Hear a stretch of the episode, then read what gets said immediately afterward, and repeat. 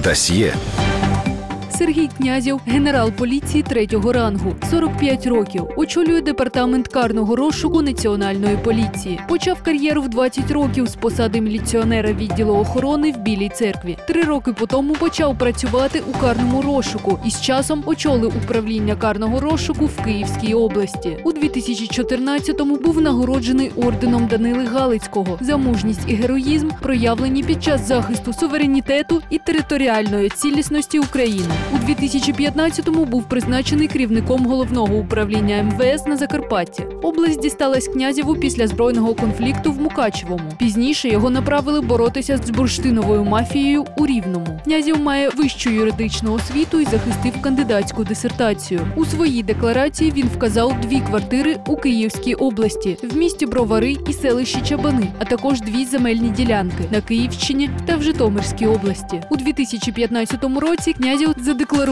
зарплату в 250 тисяч гривень, а також близько 300 тисяч гривень готівки.